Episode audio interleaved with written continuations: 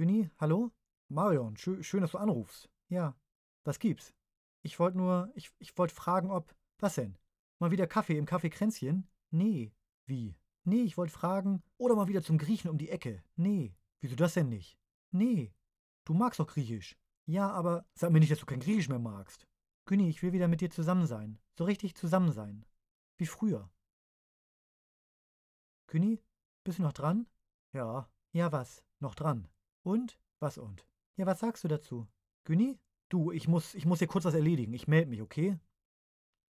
Aufgelegt.